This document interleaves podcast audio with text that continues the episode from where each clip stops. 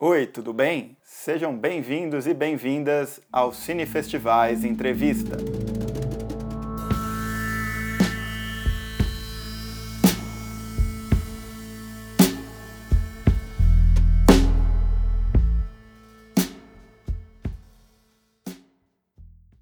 Essa é a primeira edição do programa, por isso eu acho que vale começarmos com as apresentações. Eu me chamo Adriano Garretti, sou editor do site Cine Festivais, que é um site que foi criado por mim em 2013 e ele tem o intuito de produzir entrevistas, críticas e reportagens sobre cinema independente, principalmente sobre cinema independente brasileiro.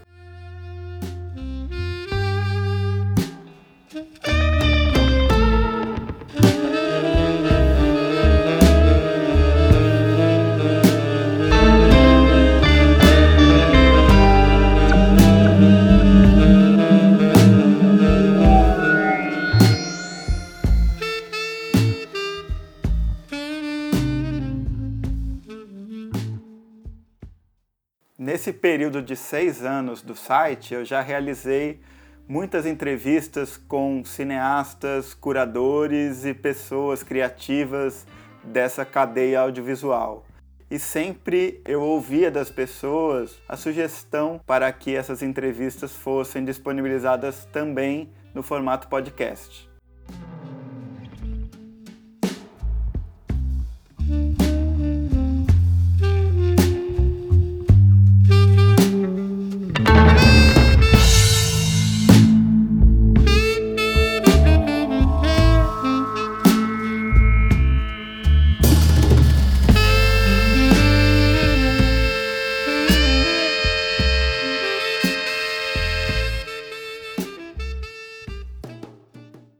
Nessa primeira edição do Cine Festivais Entrevista, eu bati um papo com o Guto Parente, que lançou no último dia 3 de outubro o filme O Clube dos Canibais no circuito comercial. O Clube dos Canibais é um filme que eu poderia chamar de horror satírico, ele conta a história de um casal, Otávio e Gilda, da elite de Fortaleza, e esse casal tem como hábito matar e comer a carne dos seus funcionários. O Otávio participa do clube que dá título ao filme, que só aceita a presença de homens, muitos deles figurões políticos, deputados, e é a partir da descoberta pela Gilda de um segredo de um desses figurões que o filme vai construir a sua trama. É um filme que discute pela chave do absurdo algumas questões fundantes da sociedade brasileira, como por exemplo a desigualdade de classes e a desigualdade de raça. E isso inclusive gerou algumas relações que nós fizemos com o Bacurau,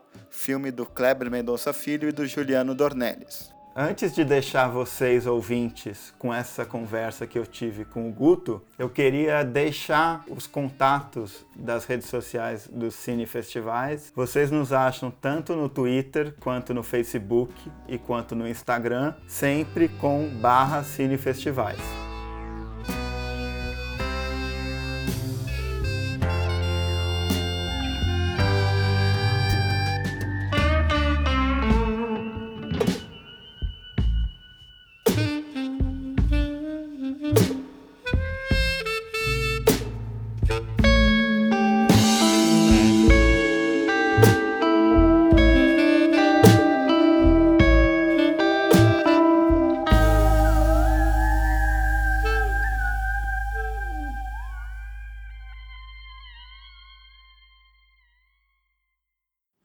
começar com uma primeira pergunta, que eu vou ler para você um texto recente do Bruno Galindo, um crítico de cinema aqui de, de São Paulo, está morando em São Carlos, na verdade, e o, o, Bruno escreveu no blog dele, o Sessão Aberta, um texto sobre o Bacurau. Ele fala assim, em meio a tantos filmes que preferem nostalgia à memória e espelhos a câmeras, Bacurau transmite o alerta de que fazer filmes essencialmente sobre a realidade, por vezes é atestar tamanho pavor diante dela, que então caímos no risco de apenas copiá-la. Mas o cinema pode bem mais do que ser uma segunda impressão da realidade. Queria pegar principalmente essa, esse último parágrafo que, que eu li, que eu li para você, e pedir um pouco para você é, dizer se você vê algum tipo de relação com o Clube dos Canibais, tendo em vista que eu vi você falando em outras entrevistas que não queria que o filme estivesse colado exatamente a elementos da realidade política brasileira, que não tivesse uma literalidade, vamos dizer assim, na relação com esse, esse espaço do contexto sociopolítico brasileiro de hoje, né? Não a priori, pelo menos. Então, queria que você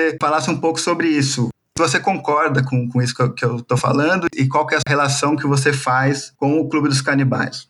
É, eu acho interessante, sim, essa reflexão e acho que é um desafio muito grande tentar lidar com elementos muito próximos da gente na criação de um cinema de gênero, né?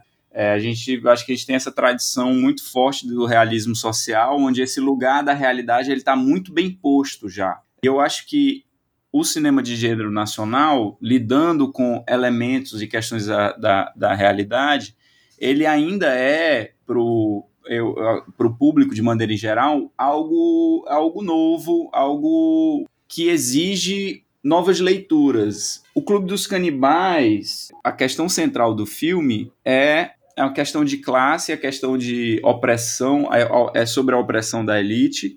É um filme que é, surge para mim como uma necessidade muito grande que eu tinha de, de me expressar com relação ao que eu sinto em relação à elite brasileira. E eu acho que essa relação, essas relações de classe, são coisas que atravessam, atravessam o tempo e atravessam governos. Eu acho que são coisas que dizem respeito à nossa constituição enquanto sociedade. O filme ele, ele tem isso como base, né? Então, quando eu quis, quando eu comecei a pensar o, o clube, eu, eu queria fazer um filme que ele tivesse descolado da, da experiência da realidade. A minha intenção era colocar o espectador numa experiência de cinema que tem um lastro de realidade, que se conecta com a realidade em muitos aspectos, não necessariamente a realidade é, do agora, do instante atual que estamos vivendo, mas uma realidade que constitui a gente. E para isso, eu achei importante trabalhar o filme dentro de um registro não naturalista e também não realista. Para mim, o filme ele sempre foi pensado no lugar de absurdo, no lugar de exagero, tanto que o, a, a, as escolhas estéticas são de, de, de, um tom sempre acima, né? É um filme é um filme que tem um tom mais elevado. No registro de interpretação, por exemplo, não existe um, um, uma busca de um naturalismo. A maneira como os atores estão em cena não é uma mímese de como a gente espera que as pessoas se relacionem na realidade, que é mais ou menos uma definição do que seria esse naturalismo. E isso tudo para descolar o filme da realidade, pra, da, da experiência do real, né? O filme, para mim, é muito sobre encenação também. É um filme sobre a encenação de papéis sociais. É um filme que se coloca como uma investigação do mal, uma pesquisa é, dos limites do cinismo e da hipocrisia e dessa, dessa disputa de poder, né? Que na verdade não é tanto uma disputa porque quem ganha está sempre ganhando. Certo. Pegando um pouco esse gancho é, em relação aos personagens, eu acho que o, o filme, é, apesar de, de estar situado nesse universo do absurdo, ele tem um, uma espécie de verossimilhança própria, né? Que faz com que o, o espectador acompanhe o, o filme, esteja é, ali entretido, talvez mais com a história do que necessariamente de modo empático com o, os protagonistas. Pensando nisso, eu queria que você falasse um pouco do tom das atuações. Eu acho que deve ser uma coisa, por exemplo, você escrever esses diálogos e às vezes você achar, não, esses diálogos estão muito absurdos. Mas aí, bom, a realidade vem e demonstra que talvez esses diálogos não sejam tão absurdos assim, né? E quando, e quando você é, chega ao set, eu acho que é um desafio diferente do, do roteiro também. É, é um eu acho que, que tem um desafio aí de construir uma verossimilhança própria dentro desse universo absurdista. Então, eu queria que você comentasse um pouco sobre isso, tanto é, a construção do, do roteiro, quanto da relação com os atores, pensando nesse tom é, que você queria imprimir ao filme. É, tem uma coisa que é, que, que é uma, uma, uma base assim, muito forte no filme, que é de que o filme é um, é um filme de plano e contraplano, assim, é um filme que foi todo construído, pensado nesse lugar do plano e contraplano, e, e o plano e contraplano onde normalmente você tem a câmera posicionada entre os personagens. Quer dizer, não é aquele plano contra plano que você tem um personagem, mas você tem a referência do outro fora de foco ou de costas, assim, os personagens eles estão sempre apartados, né? A não ser nos momentos em que a gente tem um plano conjunto, mas em geral, a, a, a é, boa parte das principais cenas do filme são construídas assim porque era um filme também que foi construído todo dentro de uma lógica de, de, de distanciamento. De fato é isso, não é, não é um filme cujos personagens estão é, ali para gerar empatia no, no, espectador, né? A não ser o personagem do Jonas quando ele chega lá pela metade do filme. Mas de alguma maneira é um filme que que a intenção dele era manter o interesse do espectador no filme, em continuar observando aquilo ali, mas sempre demarcando uma posição de distanciamento. Acho que o senso de humor do filme ele vem muito como, como algo que permite uma fruição maior, né? E que, e que cria um equilíbrio com as cenas, as cenas de terror, seja o terror é, de violência gráfica, ou seja o terror discursivo, porque eu acho que tem muito nisso no filme também. O discurso do Borges, do deputado, é, para mim é um, é, um, é um momento ápice do terror do filme e é um discurso que foi escrito de fato para ser bastante absurdo. É um discurso que a referência dele maior não era tanto a realidade, mas mais o, o discurso do Porfírio Dias em Terra em Transe, né, que, que carrega muito da realidade, mas não é não se relaciona diretamente com, uma, um espelhamento de algo e que depois daquela sessão, daquela palhaçada, daquela sessão do impeachment da Dilma, você viu discursos muito parecidos e hoje está cada vez mais comum isso. Então tem, um, tem um, é uma pincelada é, caricatural dos personagens que hoje a gente vê personagens caricatos no nosso cotidiano, na realidade, na, conduzindo a, a política de países, né? personagens como o Donald Trump, personagens como Jair Messias Bolsonaro, que são totalmente caricatos, né? São vilões caricatos, né? Então, é como se o filme, de alguma, de alguma maneira, ele nesse momento, ele, ele se aproximasse da, da realidade de um jeito que não era a minha intenção. E eu espero que ele se afaste, se distancie da realidade. Eu espero que daqui a algum tempo ele volte a ser absurdo como ele era na, na, na, sua concepção, né? É, eu, um dia desse eu vi um amigo mandou uma foto de um boné que era tipo uma, uma paródia daquele boné americano é, Make American Great Again, que é que dizia Make Oral Fiction Again, né? é, Sim. Sobre o que você coloca dessa relação do roteiro e de encenar o roteiro. Encontrando o tom, né? No tom, né? É, eu acho que o, é, é, eu acho que de alguma maneira o, o, o, filme ele deixa muito explícito desde o começo a frequência que ele vai operar, o tom que ele vai operar, e eu acho que o desafio na realização era sempre ter uma coerência do tom do filme como um todo, né? Acho que é isso. Eu considero um lugar de risco estético, você trabalhar dentro desse espectro mais exagerado, tem um certo risco no pacto com o espectador, principalmente falando de cinema brasileiro, né? Porque eu acho que é, é, é curioso pensar a relação do, do público de cada lugar com o filme. Como, a, como nós brasileiros nos relacionamos com os filmes brasileiros, né? Escutando é, personagens falando a nossa própria língua, não lendo legenda, tem, tem toda uma coisa também que não tem como ser desconsiderada. Então, acho que existe uma, uma certa tradição da, do cinema brasileiro que aponta para um outro lugar e o público, ao pensar o cinema nacional, ele, ele, ele costuma acessar um outro lugar, um outro registro de interpretação, uma outra relação com a realidade que não é a que o filme tá, que não é a que o filme escolhe. Então acho que existe um risco que o filme, que o filme assume aí, aí desde de cara, que é nesse pacto com o espectador. É, é convocar o espectador para esse grande para esse grande circo, para esse grande teatro.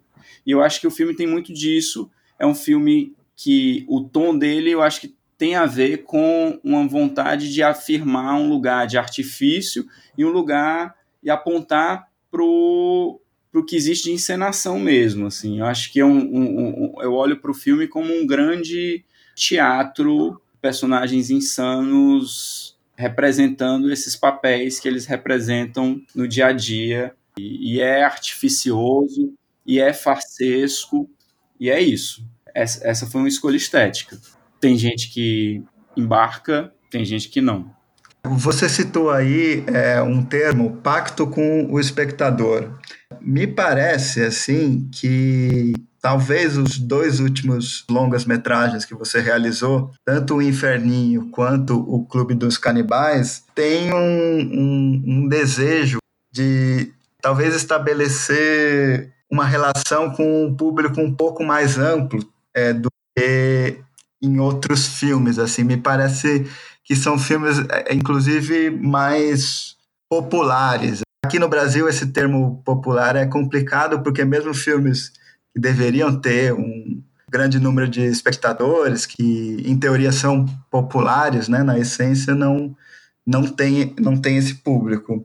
Mas eu queria perguntar para você se esse seu, esse seu desejo de fazer um filme de gênero, como o, o Clube dos Canibais, se relaciona em alguma medida com essa vontade de estabelecer um pacto talvez diferente com o espectador do que em outros filmes.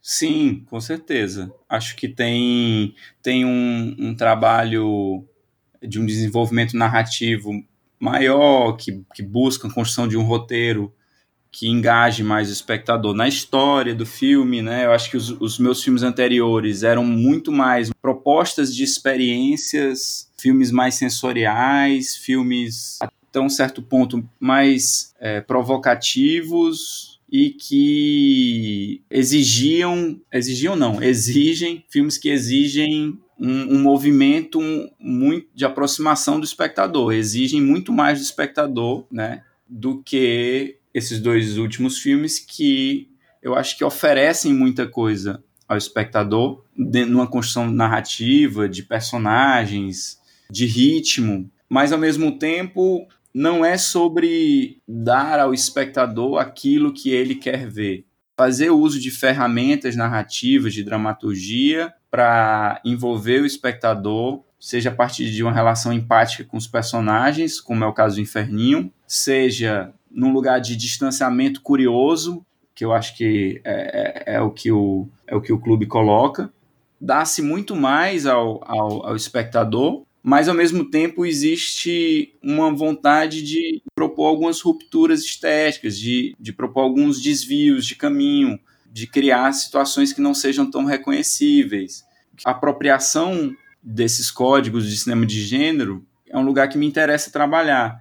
É mais ou menos assim, né? O, o cinema de gênero ele funciona, ele tem todo o imaginário, ele tem toda essa codificação que que constitui o nosso olhar e que, e que o público já está totalmente habituado, né? O público, ah, vou ver uma comédia, vou ver um terror, vou ver um drama, é um melodrama, né? Tem já de cara um, um entendimento de que você vai se relacionar com determinados códigos, e são códigos que estão muito introjetados, né? Códigos que, que determinam condução da narrativa, constituição dos personagens e tudo mais.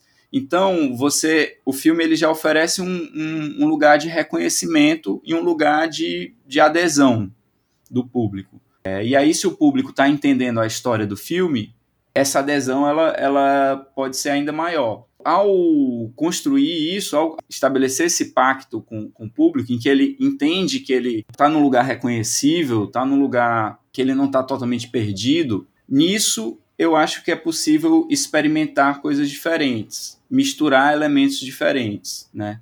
E aí eu acho que o cinema de terror é um cinema em que é muito possível você construir um filme que seja político disfarçado de diversão. O pacto da, do entretenimento, da diversão, ele permite que outras questões sejam, sejam trabalhadas também. Ontem eu ouvi o podcast do Marcelo Miranda, né, o Saco de Ossos, em que você e a Tiziana participaram, e em um dado momento, acho que foi você, mas talvez tenha sido a Tiziana, falou assim: prefiro que o filme não se leve tão a sério. É, nessa parte você estava falando sobre o Clube dos Canibais e relacionando é, com essa questão de uma relação muito direta entre o filme e alguns elementos da política brasileira, né, de um, de um modo geral. Pensando nisso, assim, nessa coisa do filme não se levar tão a sério, você acha que isso se relaciona a esse movimento sobre o qual você estava comentando é, a respeito do diálogo com o público? E, e você acha que em outros momentos da sua carreira seus filmes se levavam muito a sério? Eu acho, eu acho que não. Acho que desde o começo é, isso é uma questão para mim e, e eu acho que não sei, tá, quase todos os. Não, eu posso afirmar isso com tranquilidade. Todos os filmes que eu fiz, eles carregam algo de alta ironia. E quando eu falo de não se levar a sério, é nesse sentido, é no sentido da ironia, né? De, de não se levar a sério para mim é você não, não entender que, vo, que é, você está emitindo uma opinião, uma opinião basilar sobre um determinado assunto, você está você tá se posicionando num lugar ali e, e, e, apontando para um caminho, apontando para uma resposta, né, se relacionando com, com ideias num lugar de verdades. Então, eu acho que desde. Bom, Estrada para Ítaca já era um filme meio, meio alterônico, acho que Os Monstros também. Enfim, eu acho que não tem muito isso é, de, de se levar muito a sério. São filmes, são filmes que evidenciam a própria precariedade, né? Assim, você, você expor a sua precariedade, é você não não está se levando a sério. Quem se leva muito a sério não quer mostrar que é frágil, não quer mostrar que erra, que não quer tornar explícito ali as, as, né, as limitações. Eu acho que isso é se levar a sério é você colocar um discurso, né, e, e você dar um lugar a esse discurso, um lugar de importância e de verdade que, que eu acho muito chato e que eu acho que hoje a gente vive um momento em que todo mundo dá opinião sobre tudo, todo mundo tem opinião sobre tudo, e as opiniões que eu acho sempre mais interessantes, os posicionamentos que eu acho sempre mais interessantes são aqueles que carregam essa autoironia, que, enfim, que não se levam tão a sério. Então, é, sobre o Clube dos Canibais, a partir do momento que eu vou fazer um filme que trata de uma questão que é uma questão eterna da, da nossa sociedade, a questão de classe, a questão de, de poder, é, eu, da onde que eu estou falando, sabe? Quem sou eu para estar tá emitindo um juízo sobre uma questão que é tão séria, né? Mas eu quero falar sobre isso, eu quero olhar para isso.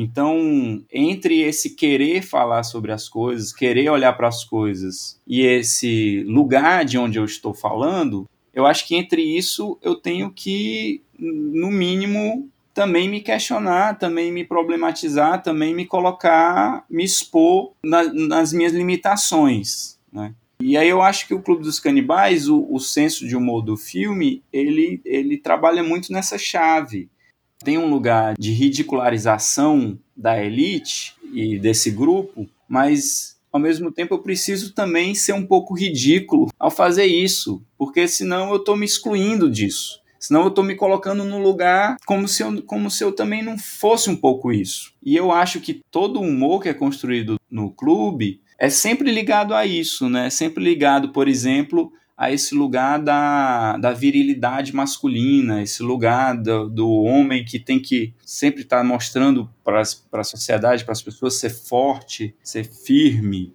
né, viril, toda essa questão do cu no filme, né, que é uma questão né, do, de, do, do homem hétero, é, relação, nossa relação, né, nós homens héteros com o nosso cu é nesse lugar assim, então, ó, oh, não, peraí, pô, não chega perto. Então, quer dizer, o filme ele, ele tira uma onda com isso, né, e, e eu acho que esteticamente, ele também se coloca nesse lugar, assim. E aí, nesse sentido que eu falo do, do não se levar a sério. Não é que o, né, não é que o filme não seja pensado e trabalhado e de uma maneira muito séria. Acho que o Clint já falou isso, né, de que enfim, não sei se eu estou parafraseando corretamente, mas eu, eu, lembro de alguma coisa no sentido de que é, você tem que levar o seu trabalho a sério, mas você nunca deve se levar muito a sério. Bom, você citou essa, essa coisa da fragilidade masculina com a qual o filme trabalha, né? Eu queria pensar um pouco sobre isso, principalmente assim, levando essa questão da fragilidade não só a esse aspecto, mas a toda uma ordem que, que, é, que foi construída previamente a, através de um, de um sistema opressor, etc. E me parece que o filme, de alguma maneira, está escancarando a fragilidade em alguns momentos, como, por exemplo, aquele momento em que a dinâmica entre o casal dá errado, né? De alguma maneira, ele está falando que, que aquilo ali é tudo muito frágil, apesar de haver uma dicotomia nessa questão é, referente, claro, ao, ao poder da, da força, ao poder da economia, mas, por outro lado, o que sustenta toda essa imagem, toda essa aparência é muito frágil, né? Queria que você talvez comentasse um pouco sobre isso, o quanto que na construção assim do, do filme, olhando para ele agora, você enxerga um pouco isso também. É, eu acho que tem uma coisa do, do, da maneira como nós lidamos com as nossas inseguranças, com as nossas fragilidades, que isso se reverte muito em violência, né? Eu acho que essas estruturas de poder, muitas vezes elas, elas são mais violentas e mais opressivas exatamente para esconder essas fragilidades, essas inseguranças. Por exemplo, se você for pensar, cara, nesse número absurdo de feminicídios que existem no Brasil, quando você olha para muitos desses casos, são casos de homens que foram traídos pela mulher ou acham que foram traídos e eles vão e matam a mulher, né? Ou, ou então uma separação, sabe? A mulher quer a separação e o cara reage da maneira mais violenta e doentia possível, né? Então, o que é você ser traído, né? No, dentro dessa, dessa, desse sistema patriarcal, desse lugar do homem na sociedade, né? Esse lugar construído pelo próprio homem de, de poder, de virilidade, né? Uma traição é algo gravíssimo, né? E existe essa distinção absurda entre o que é uma coisa para um homem e o que é uma coisa para uma mulher. E aí você vê essa reação violenta, né? Então, eu acho que muito do que a gente vê na nossa sociedade de, de, de desigualdade, de violência, é, são maneiras, maneiras equivocadas ou doentias, ou, ou, ou, seja lá o que for, de lidar com, com insegurança e com fragilidade, né? É, é isso, o personagem do deputado no filme, ele, ao, deslumbrar a possibilidade de que ele pode ser exposto em algo que ele considera né, um, um, uma fragilidade, algo que revela o que o papel social dele não, não revela, ele está disposto a matar, né?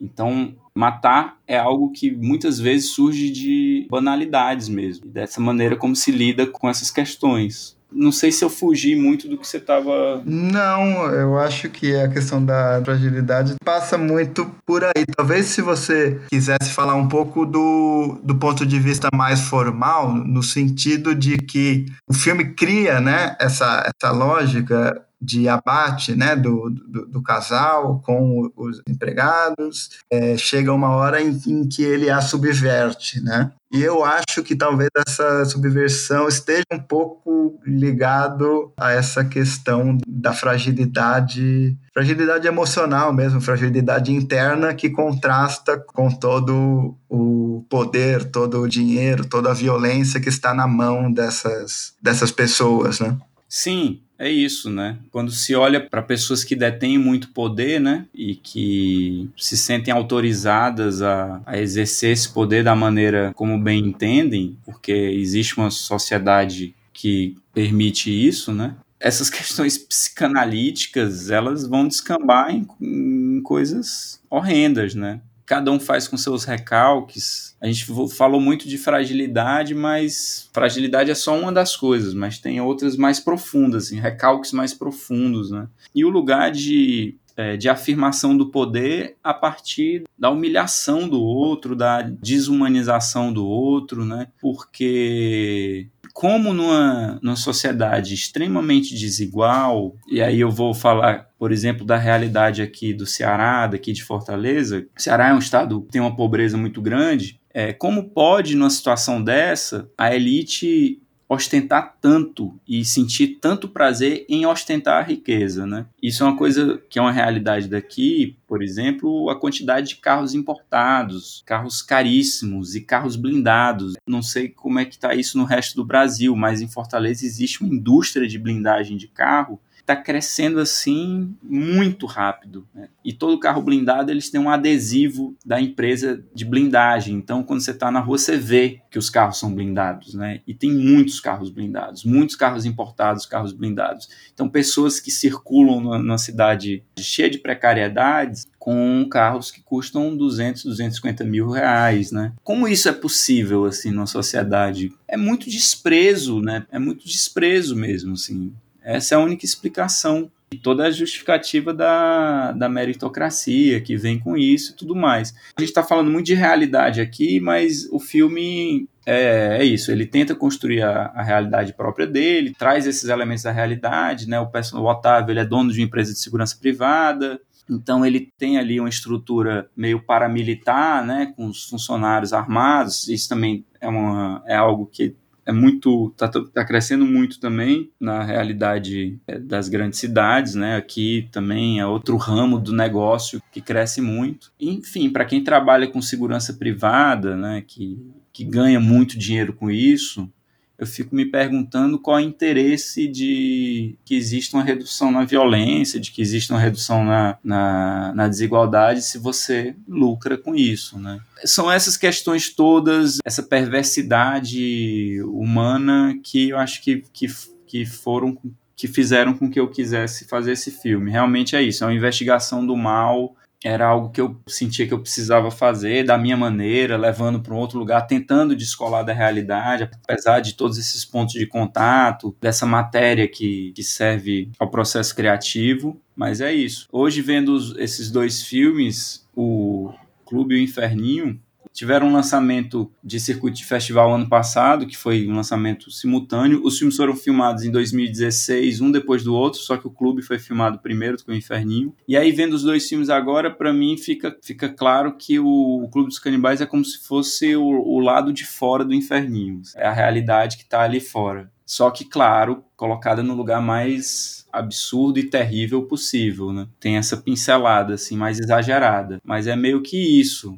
Você falou um pouco que a gente está falando bastante da realidade, realmente, muitas vezes a gente acaba acaba voltando, até porque, enfim, o filme está sendo lançado nesse contexto social, impregnado dessas questões. Mas eu queria citar uma cena que talvez passe um tanto quanto despercebida para vários espectadores, mas que eu acho muito boa no sentido de representar a desigualdade social de uma maneira cinematográfica e que não necessariamente remeta a um momento específico da realidade brasileira, e sim a, um, a algo maior, a, um, a uma desigualdade perene. É um plano em que o Jonas chega pela estrada de terra para trabalhar, e eu acho muito interessante que na montagem o Jonas aparece lá atrás, né? E a montagem dá um tempo para a gente ver ele andando, né? Sentir aquele esforço físico, aquela caminhada,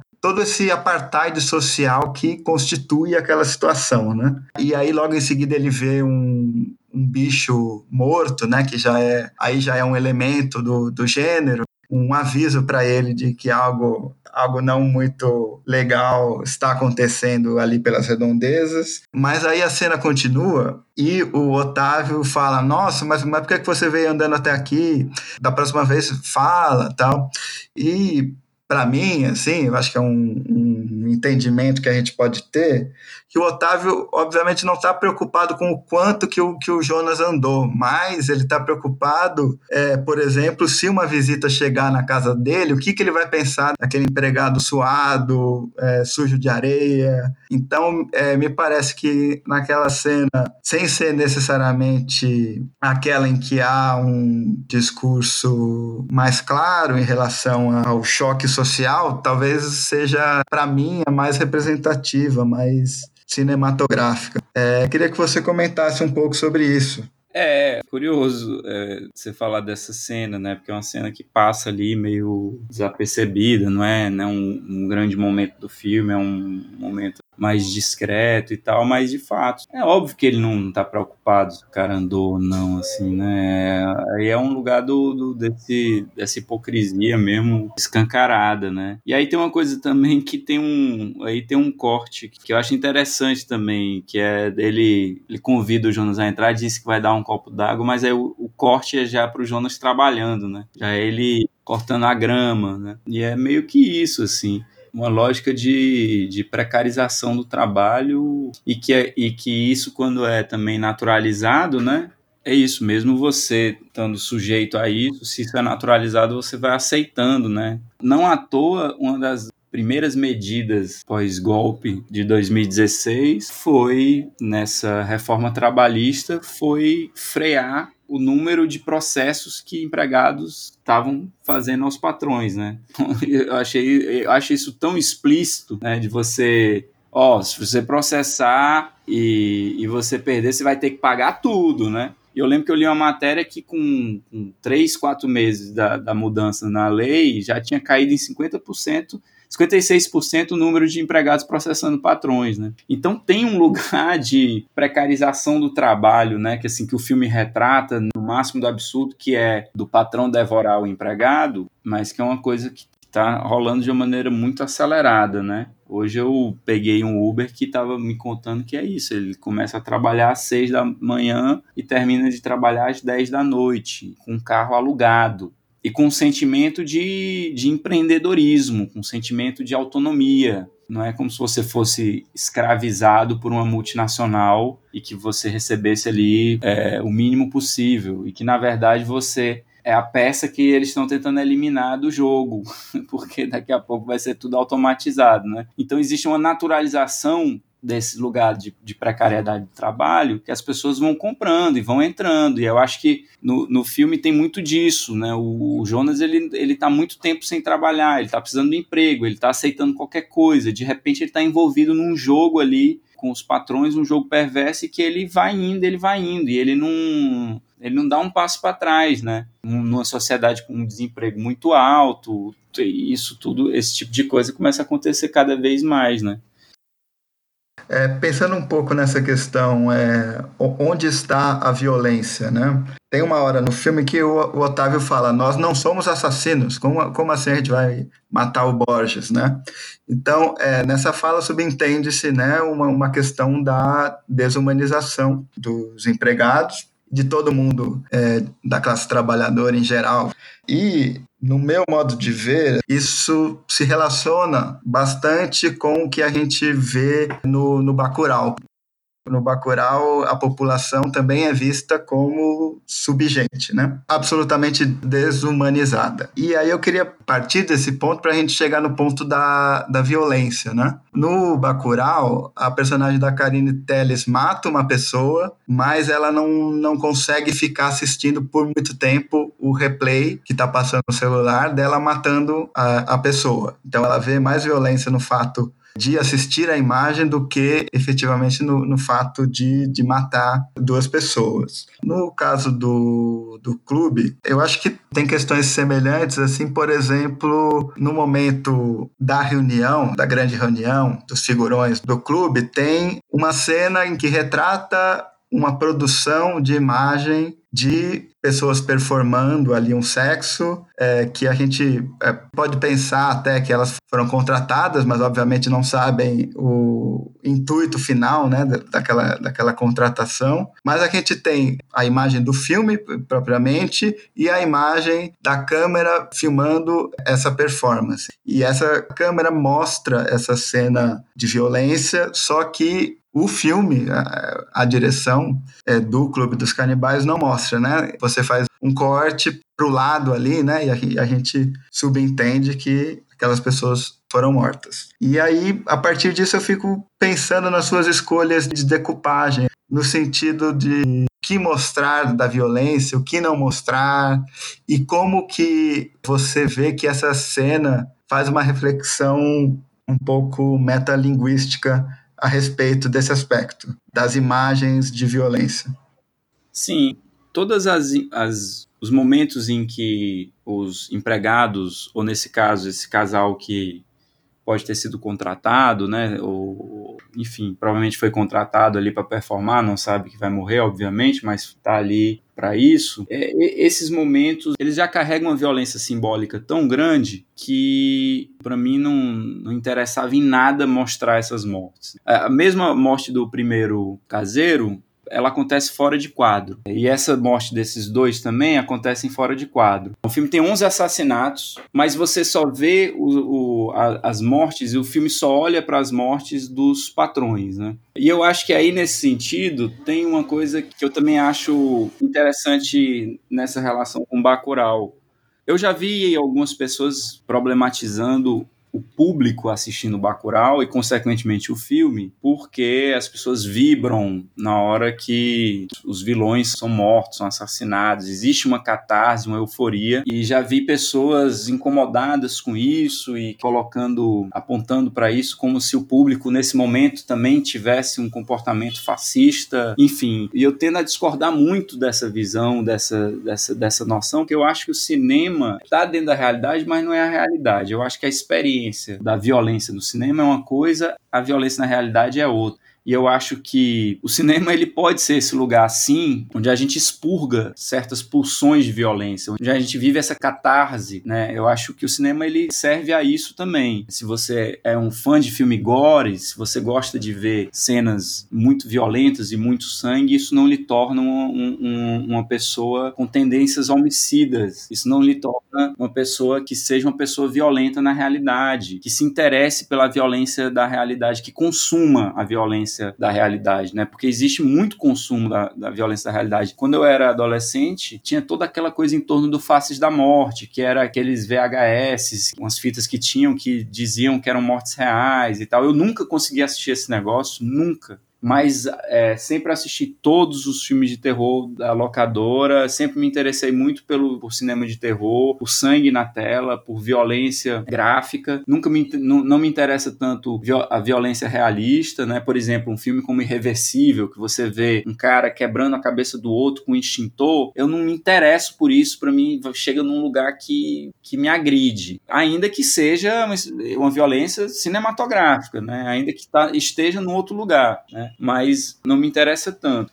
Então, essa construção da violência criativa no cinema, uma, a violência gráfica, eu acho que tem um lugar. Para mim, o Clube dos Canibais, todo filme existe para a gente chegar naquela última imagem do filme, né, que eu não vou falar para não dar spoiler, mas a, a, imagem do casal, né, que é a penúltima, porque depois tem uma outra imagem que aparece nos créditos. Mas aquela imagem, para mim, é uma pintura. E é uma pintura que ela existe porque tudo aconteceu no filme da maneira como aconteceu. Então, assim, para mim, o filme ele tá todo para chegar nesse momento e, eu, e, é uma imagem que eu tenho vontade de ficar olhando para ela. É uma imagem que, inclusive, dura. Tive até dificuldade de cortar na montagem, porque eu estava sempre querendo que ela durasse mais. Existe nesse, nessa cena final, por exemplo, um lugar de catarse mesmo. Um sentimento, um sentimento de vingança para algumas pessoas. Não sei. Eu acho que o cinema é um lugar para isso mesmo também, né? Acho que tem lutas que estão difíceis de ser vencidas na vida real, mas que no cinema a gente a gente pode vencer. Acho que o Bacurau, por exemplo, é um filme que também trabalha muito nessa chave, só que é um filme que ele engaja o público com aquela comunidade, existe um lugar de empatia construído, um lugar muito afetivo construído e que leva a plateia a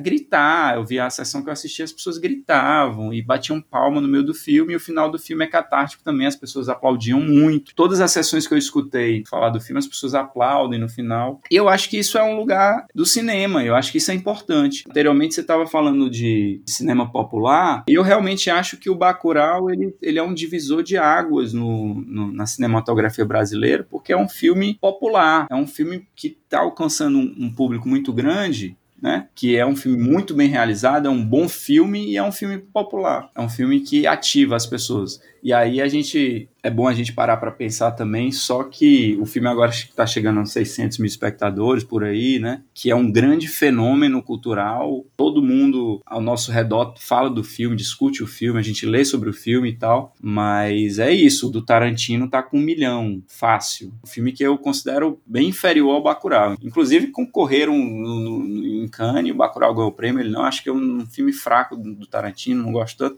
Mas enfim, tem uma máquina enorme aí que é o Leonardo DiCaprio, Brad Pitt e tal, tem toda uma coisa. Mas é isso, o lugar dos, desse cinema americano ainda é um lugar de, de domínio muito absurdo, né? Nem o nosso filme mais popular, ele encosta tanto, né? Isso fazendo a distinção entre o que é popular e o que é popularesco, né? Porque eu acho que esses filmes derivados da televisão, essas comédias derivadas da televisão, esses filmes que entram em cartaz fazem 2 milhões de espectadores, 3 milhões de espectadores fácil, assim, filmes nacionais, eu, eu considero esses filmes popularescos, assim, eu acho que é outra coisa. Acho que são tanto que tanto que são filmes meio esquecíveis, né, assim. Sim, sim. Não, não, sei se é uma impressão de bolha, né? Mas, mas talvez não gerem um debate público tão, tão grande, né? A gente viu, por exemplo, o Fernando Haddad escrevendo sobre Bacurau. Parece que é um filme que conseguiu sair um pouco, né? Da alça de mira daqueles que estão acostumados a procurar o cinema independente brasileiro, né? É, acho que sim, acho que tem um. É realmente um fenômeno cultural. Por ser um filme bom, bem dirigido, um filme forte, é um filme que vai permanecer na história, vai continuar sendo visto durante muitos e muitos anos, vai continuar sendo discutido durante muito tempo, né? Para mim, eu acho que isso diz muito mais do que, que você entrar no cinema e fazer um papoco de bilheteria, 2, 3 milhões, para depois o filme ser esquecido muito rápido, não fica, né, não permanece. São, são produtos meio descartáveis, né, de consumo descartável, assim. Hum, certo. Mas se a gente for pensar assim, por outro lado, até olhando para os filmes que você realizou, se eu não me engano, o Estranho Caso de Ezequiel não entrou em circuito, né? Não.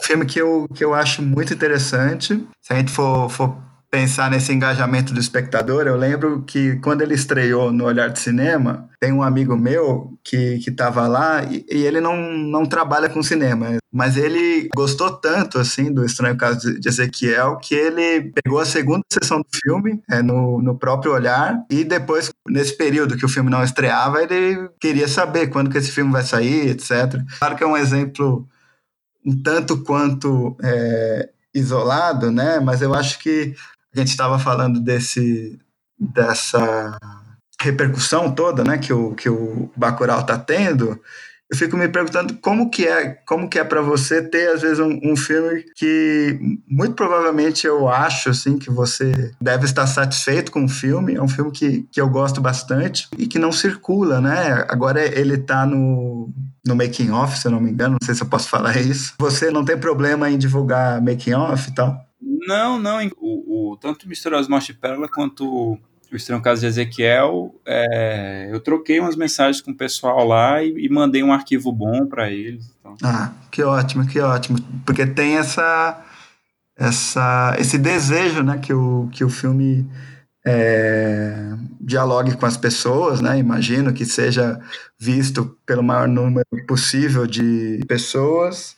Então, eu queria que você falasse, principalmente nesse caso do Ezequiel, que o filme nem, nem chegou a estrear e não não tenho certeza assim se passou em muitos festivais. Não, passou pouco. Passou pouco, né? Como que você lida com isso? Assim? É uma frustração muito grande? Não, é, não é, não é frustrante, não. É isso. Eu acho que todo filme que eu faço, obviamente, eu quero chegar no maior número possível de pessoas, porque, enfim, fazer cinema é essa possibilidade de troca, de contato, de troca de energia, de ideia, de tudo, assim. Então, é, é um filme ele é sempre para para encontrar alguém, né? Um gesto para encontrar alguém. Só que é isso, existem filmes que são filmes pequenos e que vão encontrar poucas pessoas. Isso não, isso não determina o valor de um, de um filme, isso não determina o valor de uma obra. Né? O valor de um filme jamais será a quantidade de pessoas que assistiram a ele. Cada filme tem seu caminho, tem sua proporção. Os filmes eles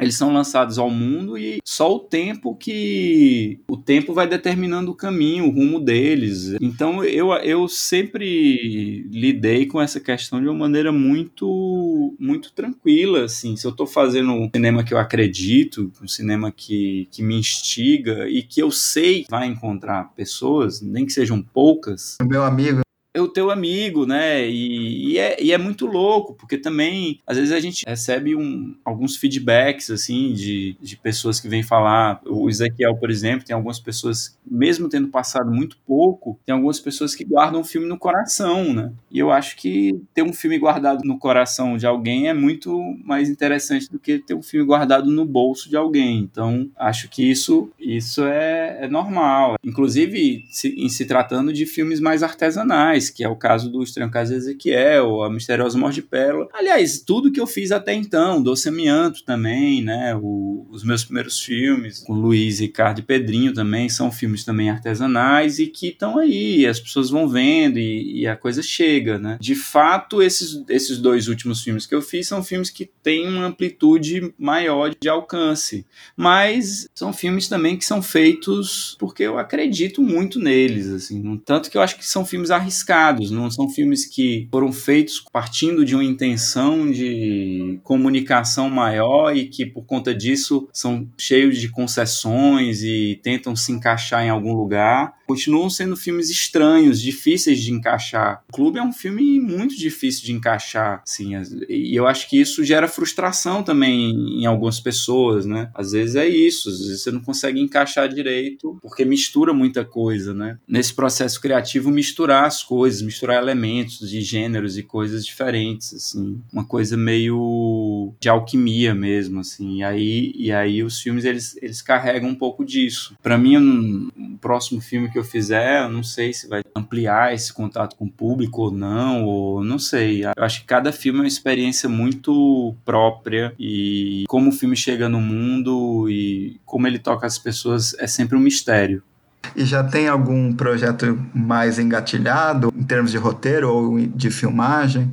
Cara, eu tô terminando agora um documentário que eu filmei na Coreia do Sul sobre um jockey cearense que tá morando lá e que ano passado foi o, o jockey com mais vitória na temporada. Enfim, é um filme que surgiu de uma série de coincidências que aconteceram na minha vida. Acabei indo parar na Coreia do Sul, acabei tendo um encontro com uma, com uma produtora que resolveu bancar esse filme. E aí tô meio que terminando um filme totalmente diferente de, de tudo que eu já fiz. É um documentário, eu nunca tinha feito um documentário antes, documentário de personagem e tal. Acho que nos curtas eu já tinha, tinha feito documentários mais experimentais, mas um documentário de personagem é a primeira vez. É, também não sei muito bem onde é que ele se encaixa, tô tentando entender se é um filme para festival, se é um filme para ir para TV, não sei ainda. E tem um roteiro, eu ganhei um edital há um ano e meio aqui no, no Ceará, um edital da Secretaria de Cultura com arranjos regionais, que é uma ficção científica chamada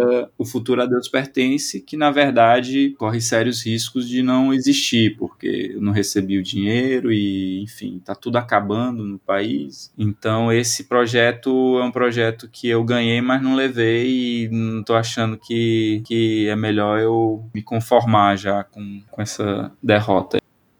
Chamar o futuro a Deus pertence? É, então, ainda tem isso. É irônico, né?